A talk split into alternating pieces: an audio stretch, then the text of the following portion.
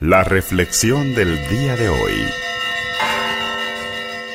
Lectura del Santo Evangelio según San Lucas.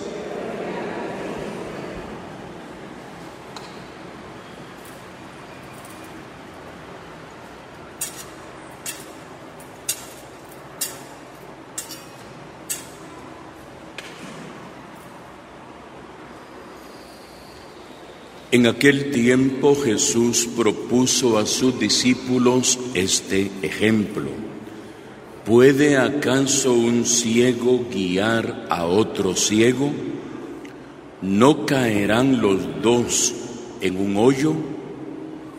El discípulo no es superior a su maestro, pero cuando termine su aprendizaje será como su maestro. ¿Por qué miras la paja en el ojo de tu hermano y no la viga que llevas en el tuyo? ¿Cómo te atreves a decirle a tu hermano, déjame quitarte la paja que llevas en el ojo, si no adviertes la viga que llevas en el tuyo? Hipócrita, saca primero la viga que llevas en tu ojo y entonces podrás ver para sacar la paja del ojo de tu hermano. No hay árbol bueno que produzca frutos malos, ni árbol malo que produzca frutos buenos. Cada árbol se conoce por sus frutos. No se recogen higos de las zarzas, ni se cortan uvas en los espinos. El hombre bueno dice cosas buenas, porque el bien está en su corazón. Y el hombre malo dice cosas malas, porque el mal está en su corazón pues la boca habla de lo que está lleno el corazón. Palabra del Señor.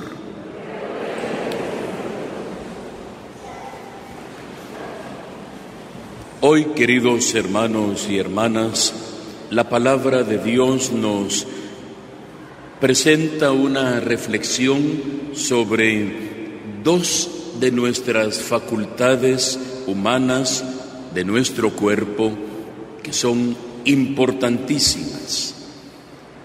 El ver y el hablar. Todos sabemos lo que puede significar en un momento no poder ver, el padecer de ceguera o el ir progresivamente perdiendo la capacidad visual a lo largo de la vida. Y todos sabemos lo que puede significar el no hablar. Cuando una persona se enoja incluso con otra, evita verla. No es correcto, ¿verdad? Pero es hasta una forma de manifestar cierto enojo el no querer ver a la persona y por eso voltea, como decimos, la cara. No es correcto. Pero repito, son facultades muy importantes y que nos distinguen. Al igual cuando alguien está enojado y quiere manifestarle su enojo a la otra persona, ¿qué es lo primero que hace? Le deja de hablar, rompe la comunicación. Entonces, por eso lo visual y lo verbal son dos cuestiones para nosotros como seres humanos fundamentales. Y de eso nos habla hoy la palabra de Dios, tanto en la primera lectura como en el Evangelio.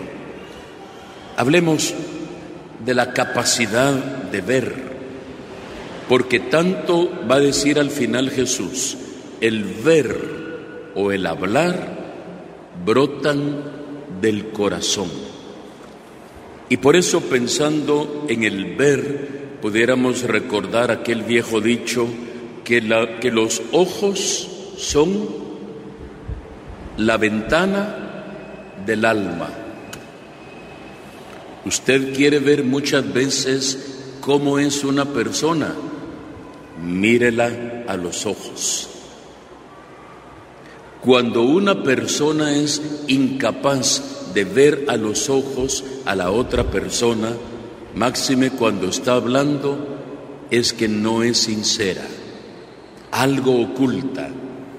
Y fácilmente uno puede estar hablando y está, pues sí, fíjense, y entonces y no lo mira uno, no es sincera, eso lo dicen los psicólogos, no es sincera, no es capaz de sintonizar con la otra persona, porque el verlo a usted cara a cara, ojo a ojo, está demostrando incluso su furia, su enojo, su amor, su ternura, su compasión. Los ojos son la ventana del alma. ¿Cómo vemos nosotros hoy en día? Depende cómo esté nuestro corazón. Si el corazón no está muy bien, todo lo vamos a ver mal en esta vida. Todo van a ser problemas, obstáculos y todo lo que los demás hacen va a ser malo, va a ser negativo, porque ya el motor no funciona bien, que es el corazón. No mira bien el corazón, los ojos van a ver solo cosas turbias, torcidas o malintencionadas. Fácilmente a todo se le va a buscar un problema. Hay personas que son expertas en ese sentido, en inventarse, en suponer o en imaginarse. Ah, es que usted lo que me dijo es porque lo que usted está pensando es tal cosa. Está suponiendo, ya desde el corazón, tiene un juicio temerario y está condicionando eh, un, una decisión, una relación y, parte muchas veces de la vista. Ve y juzga con el corazón, que es imposible no ver. Es que uno está viendo, o sea, ordinariamente, ¿qué es lo primero que usted hace en el día y que le permite saber si está vivo o si ya está en el más allá? ¿Qué es lo primero que hace? Abrir los ojos y una de dos, o mira a San Pedro o mira a la persona con la que usted eh, comparte. Es lo primero que uno hace, abrir los ojos. Eh, y todo el día, ordinariamente, estamos viendo. El ver no es malo, lo malo es el filtro que tenemos llamado corazón, que nos puede hacer ver mal las cosas, hasta las cosas buenas. ¿Alguien puede hacer algo bueno? No, es que eso no. Ya el corazón está algo torcido. En el segundo caso, la capacidad de hablar, también la dice hoy Jesús muy claramente, de la abundancia del corazón hablan los labios. Una pregunta para nosotros o para aquellos que a través de las redes sociales comparten esta Eucaristía. ¿De qué hablamos? ¿Cuáles son nuestras conversaciones? ¿Cuáles son los temas que tocamos? ¿Qué es lo que decimos? Todo eso está ya en el corazón. Todo las cositas buenas, los elogios, las palabras llenas de admiración, llenas de ánimo, llenas de positividad, pero también cada chisme, cada calumnia, cada crítica, cada difamación, cada desprecio, todo ya está en el corazón de la persona. De la abundancia del corazón, ¿qué dijo Jesús? Hablan los labios. ¿Usted quiere saber cómo tiene el corazón? Recuerde las palabras que ha dicho durante el día. Recuerde qué es lo que ha expresado durante el día. Y si usted ha hablado mal de alguien, si usted ha participado en un chisme, si usted ha participado... Pensar en el corazón.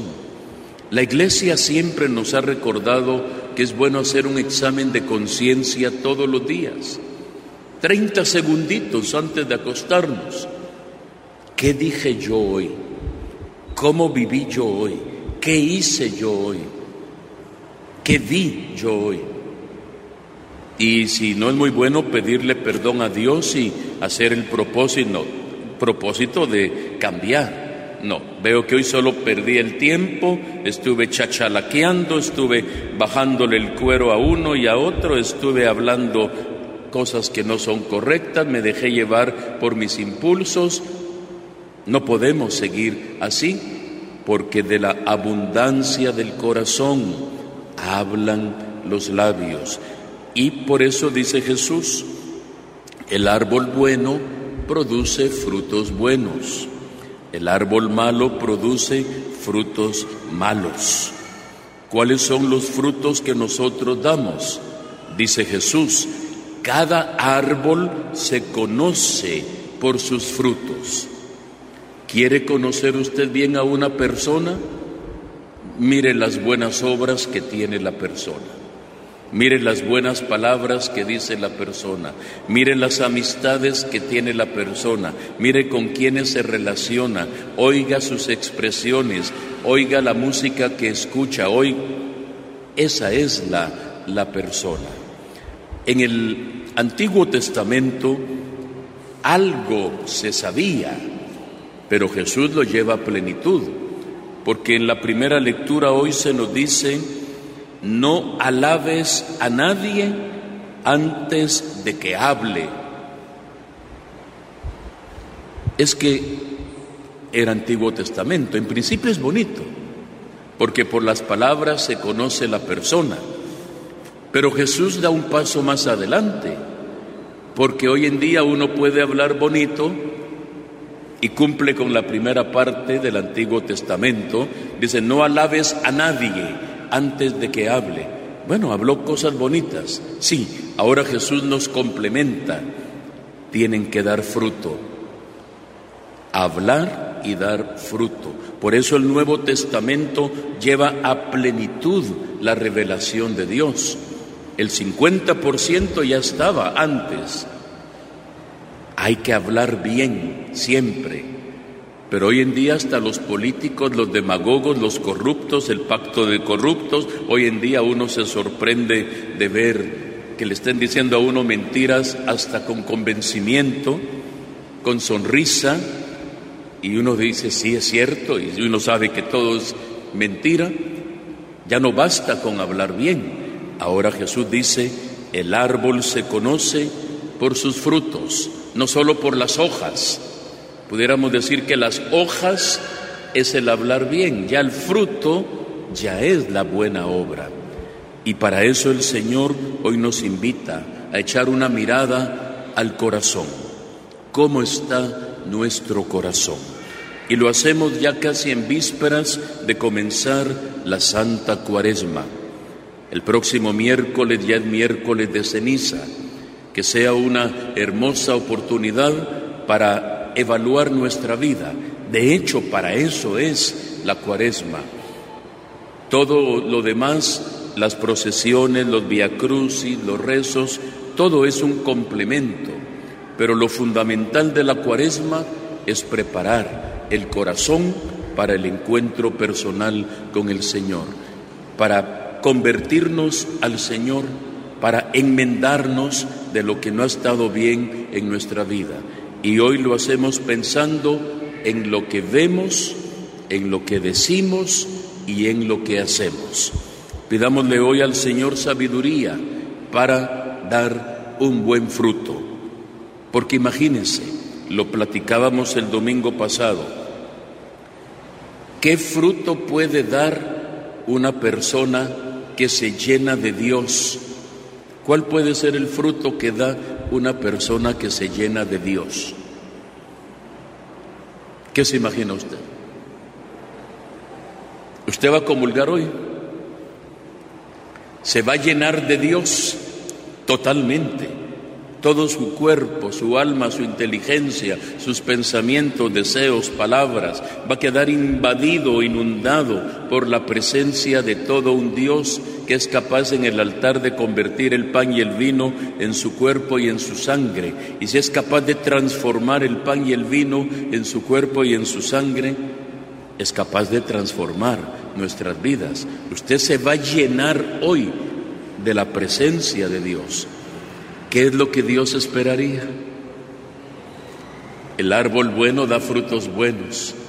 Y si nos llenamos de Dios, tenemos que dar frutos en nombre de Dios. Si no, algo malo puede estar pasando. De repente la polilla ya nos está carcomiendo por dentro. De repente hay algo que puede estar fallando. Que el Señor nos ilumine y nos dé la gracia de dar fruto y fruto en abundancia. Que así sea para todos nosotros.